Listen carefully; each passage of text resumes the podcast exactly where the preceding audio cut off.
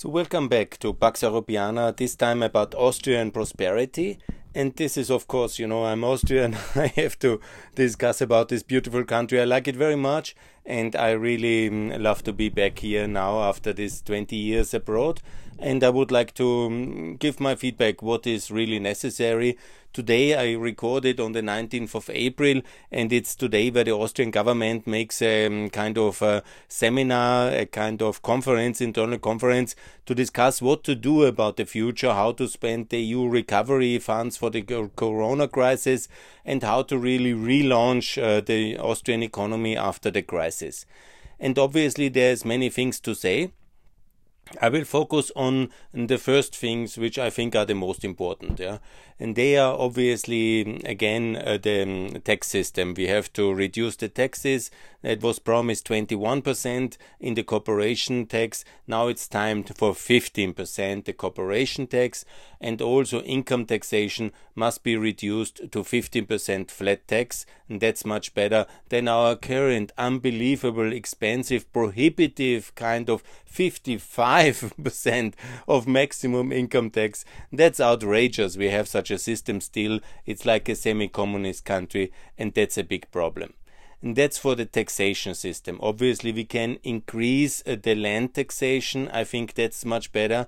If you see all the OECD criteria, we have almost minimal land taxation in Austria because we have frozen the artificial values of the past of the land, and that's not very good. We should really get the richer people with the land, and that's a very decent way to tax. Uh, but the income taxation and the corporation, it's outrageously high with 25 for corporation, one of the highest now in Europe, and it's the situation we have 9% in Hungary, we have 15% around us. You know, it's uh, completely crazy. I'm not calling for 10%. Yeah, Austria can do 15%, but 15 it must be. At least keep your promises of 21. I cannot believe that anyhow. So, situation is clear. Then we have uh, to cover the labor market. It's very important to open the labor market for the Western Balkan countries and for the uh, for Ukraine, Moldova, Georgia, for these EU countries which will be in the future in the European Union. This is very important. You know, this creates jobs, this creates opportunities. This makes sure there is also less inflationary pressure. It creates more opportunities for these uh, people, obviously, in the Austrian labor market, but also for the Austrian. And you know, get um, um, of this kind of nationalistic socialist labor market model, always protectionism, protectionism, protectionism, and uh, that's also totally wrong. So I call for immediately opening of the Austrian labor market for all uh, EU candidate countries from the Balkans and for Ukraine and uh, Moldova and Georgia. And then also, obviously, the Austrian government is outrageously against uh, the Mercosur agreement. That's very hard uh, for the people there and for us as well. It hinders our export industry. It's outrageous that we have this situation. So please adopt and ratify the Mercosur agreement immediately and also endorse the other open agreements which we have with America, the free trade agreement, but that will take two, three years to negotiate. But nevertheless, we could could rather easily do uh, the um, Indonesian agreement and so on and so on, the whole list from the African agreement, the upgrade for the EU customs union, and so on. This is uh, Austria is always on the protectionist side here, and that's a shame. It must change. Also, to be clear, Austria join NATO. That would be extremely helpful, obviously, when you come uh, back, Austria. That would help us in the defense sector. That would help us in America. That would help us in Europe. That is would be very good. Also, to reform our very non-functional um, and the secret services, obviously, and all the negative consequences of that one, and depoliticize the military, the secret services. That would be really wonderful. So then it's important uh, to open the Austrian economy. In there's many long-term uh, European things like European um, Energy Union, European Digital Union, but more concretely, I propose to sell 49% of the Austrian ÖBAG, that's the industrial holding, on the Vienna Stock Exchange quite an easy operation. It's uh, supposedly worth 23, um, 26 uh, billion, uh, we learned now, in this crisis about the political positioning and the jobs for the boys. So sell 49% of ÖBAG uh, to uh, the um, uh, stock exchange and also immediately sell 49% of Asfinag, our highway holding, and 49% of the Austrian railway, railways. 49. Our stock uh, market certainly can take up these IPOs. That's three major IPOs. It takes half a year to prepare, launch them in 2022, uh, and this will have a major impact on the Austrian economy. Open up uh, less corruption, less collusion, less kind of uh, jobs for the boys, and real better performance, and also some revenues for the for the state, which I think is very urgent. And then we have all this, uh, you know, digital infrastructure. That's a no-brainer. Now they have actually done a lot of uh, uh, cutting. There's the um, digital, uh, also energy infrastructure, and put the um, um, energy system underground, build more energy system, but under the ground, and that would be very good. It's very logical. We need to have a big initiative for building digital infrastructure and also energy infrastructure very clearly and also highway infrastructure. I call again for the Northern Highway uh, from uh, um, Munich to Braunau to Ried to Eferding to Bad Leonfelden, Zwettl, um, Zwettl in Lower Austria then, and crossing uh, and connecting the two northern highways which lead to the Czech Republic, but on a horizontal northern line to relieve the Danube Valley and also give some prosperity to Mühlviertel, Granite Land, and the northern part of Waldviertel, which with this highway they would be really well served, and that's very important and also do some highway interconnectivity agenda with our neighboring countries because from Switzerland to Germany to Czech Republic to Slovakia Republic to Hungary to Slovenia to uh, also Croatia, Italy, we are always, you know, very badly connected uh, with highways still today. Actually, we could increase them, enlarge them, make the lasting, uh, the missing connections really working. It's all over quite a lot when you count it together what is missing in terms of highway infrastructure. But my most important project, which I call for, is the so called Linz Graz uh, railway tunnel, the high speed railway tunnel. It will be our fourth major um, highway tun- uh, railway tunnel. And that's after the Brenner, that's uh, in Tyrol, connecting Germany with Italy. Then we have one uh, connecting, um, basically, if you want, uh, one Vienna connecting with Klagenfurt and Italy, and that's uh, the north-south one. But we also need a um, diagonal tunnel from uh, Linz to Graz, or if you want to think in bigger dimensions, from Germany to Croatia or from Frankfurt to Zagreb, whatever the term is. I'm calling for a big uh, one hour only connection between Linz and Graz. That's now outrageously three and a half hours because we're still going on the monarchy railway system on the Alps. Quite bad and Germany and uh, southeastern Europe must be better connected.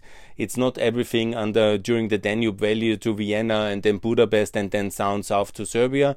No, Croatia and Slovenia. This is the connection, especially our partner Croatia, to connect um, uh, Frankfurt with Zagreb, but fast, and also to connect um, Linz with Graz. In one hour, we should be able to do it and see what they can do in France when you are in three and a half hours from uh, Paris to Marseille. And a similar kind of um, reality should be possible also uh, for um, the connection uh, east uh, of Europe. And here in Central Europe, we should also achieve that. I call for um, a direct um, uh, tunnel. It's expensive. It will be another whatever 15 billion. It will be another Brenner thing, and that's important. That's quite expensive. See it as my um, infrastructure Keynesianism, if you want. But I'm fully endorsing and calling for this tunnel. It should be part of a broader network of uh, Adriatic Ionian high-speed railway tourism link to make sure that we have a very fast speed highway, uh, no, railway connection along the Adriatic Ionian Highway. That means until Tirana going to Patras, a high speed uh, railway system. There should be also one in uh, to Belgrade and uh, Istanbul. Fine, that's also important. But one coastal, not directly at the coast. It's not about the view, the, but about bringing the tourists from Germany, from Czech Republic, as fast as possible towards uh, Croatia and towards uh, Montenegro and Albania. I know it's a bit expensive. In Africa, they plan for 2063 to be finished. Let's see if we can do that in 10 years. We should be able to do it. Will it be 20 years? Has it to be done by the EU? Yes. Should we in Austria do our part? Yes. Should we connect Linz and Graz? Yes, absolutely we should do that. And so I'm calling for this major recovery package to build this highway. No, highways, uh, we in Austria have most of them. There's a lot of renovation going on. It's also good to bring the ASFINAG at the stock exchange. But uh, the most important project, obviously, is uh, to do this railway tunnel. This will be uh, the um, Gastarbeiter railway tunnel, if you want.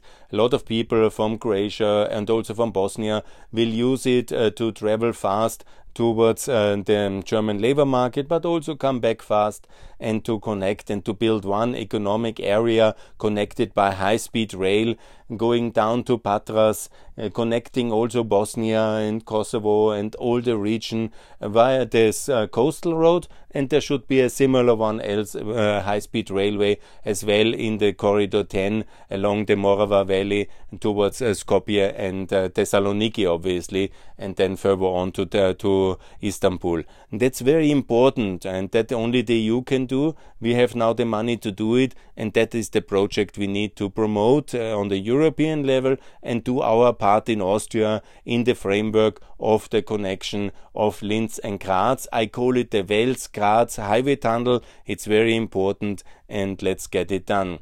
This is the infrastructure part. I have talked about the taxation part, the privatization part, the labor market part, and there's also all these issues I have already mentioned about EU enlargement, NATO enlargement, Bosnia in NATO, Kosovo as well, Austria as well, and of course Ukraine, uh, Moldova, and uh, Georgia EU potential candidate status, integrating in the internal market gets it is done, it's also very good for the economy. And if we're looking for a comeback, this is the way for the comeback for Austria as well.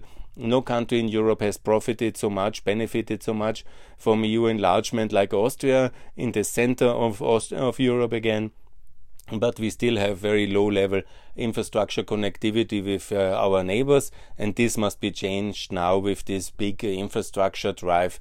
But also we have to ensure that we are getting more competitive and more open economy. And that is the way for growth and for prosperity that's the idea now for the comeback of Austria after the uh, corona crisis, and that's the uh, way forward. And I hope that there is some wisdom in the in the coalition government to do all these projects because this is really the um, projects which are ensuring prosperity for Austrians and for all Central Europeans for generations to come. And it will make Austria much nicer, much better connected. It will be much more open, much more welcoming, much more in the center, in the heart. You can uh, go by fast train down to Dubrovnik or Tirana. I think that would be the way um, people want to live as well happily here in Austria and connecting the Alps. And that is our task basically, tunneling the Alps we have this capacity. If we cannot do it, call in the Chinese. They certainly know how to do it.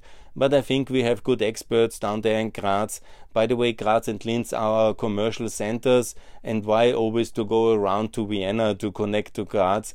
Why there is this uh, very low level of connectivity with Graz? Here there is a lot of uh, inner Austrian wealth creation, value creation, and interconnectivity potential which we have not lifted. And this we can get done now and that's what I'm calling for. So, for uh, the spirit of wisdom in the government coalition and for European Austria and for peace. Thanks a lot for listening.